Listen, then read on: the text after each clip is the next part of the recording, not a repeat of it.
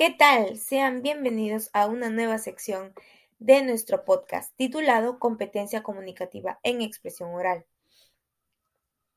El día de hoy la que les habla es la alumna Simena Córdoba Pardo, la cual analizará una breve lectura titulada Más que hablar y escuchar. Bien, esta lectura nos menciona que ser buenos comunicadores en expresión oral desde el punto de vista de emisor o de receptor consiste en haber desarrollado una competencia que deduzca el dominio de las habilidades comunicativas del lenguaje integrado oral.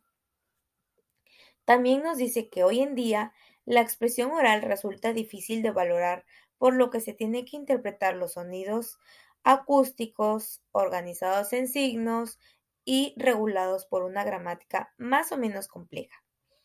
Es por esto que mediante la interpretación de los usos sociales, como el discurso, la importancia de los contextos y las situaciones comunicativas, se producen las cadenas habladas con sus elementos articulatorios, de entre las cuales encontraremos los silencios, los ritmos, la intensidad de voz, las cadencias y la velocidad del habla, y otras también como la sonrisa, la risa, los silbos, los soplidos y otros signos acústicos simultáneos que complementarán el discurso oral.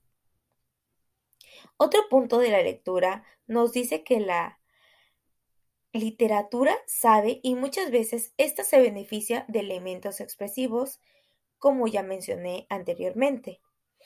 También nos menciona que la comunicación de la vida cotidiana con la que podemos intercambiar ideas o sentimientos e incluso intentar llegar a un punto, es decir, producida mediante los discursos del día a día, con la que producimos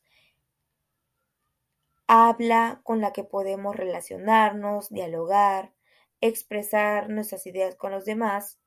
En otras palabras, la convivencia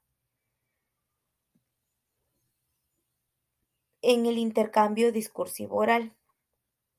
Es por esto que la experiencia del día a día y el sentido común nos dicen que esta forma de expresión es más que hablar y escuchar.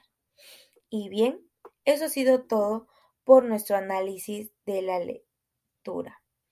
Bien, para continuar les daré tres breves sugerencias didácticas para poder tener una buena expresión oral. La primera es una buena gestualización. Si nosotros gestualizamos bien, las demás personas podrán entender los sentimientos que nosotros podemos o queremos expresar, por ejemplo, tristeza, alegría, euforia. La segunda es una buena postura. Si nosotros nos paramos correctamente y tenemos un buen porte, tendremos la confianza suficiente como para poder expresar nuestras ideas abiertamente, como para tener la seguridad de poder mencionar nuestras ideas o algún aporte que nosotros querramos dar. Y por último, y no menos importante,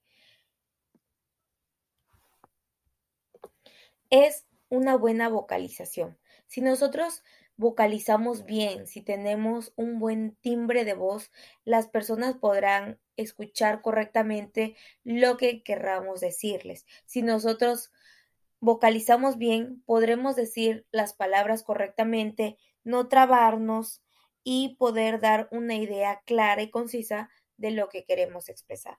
Muchas gracias.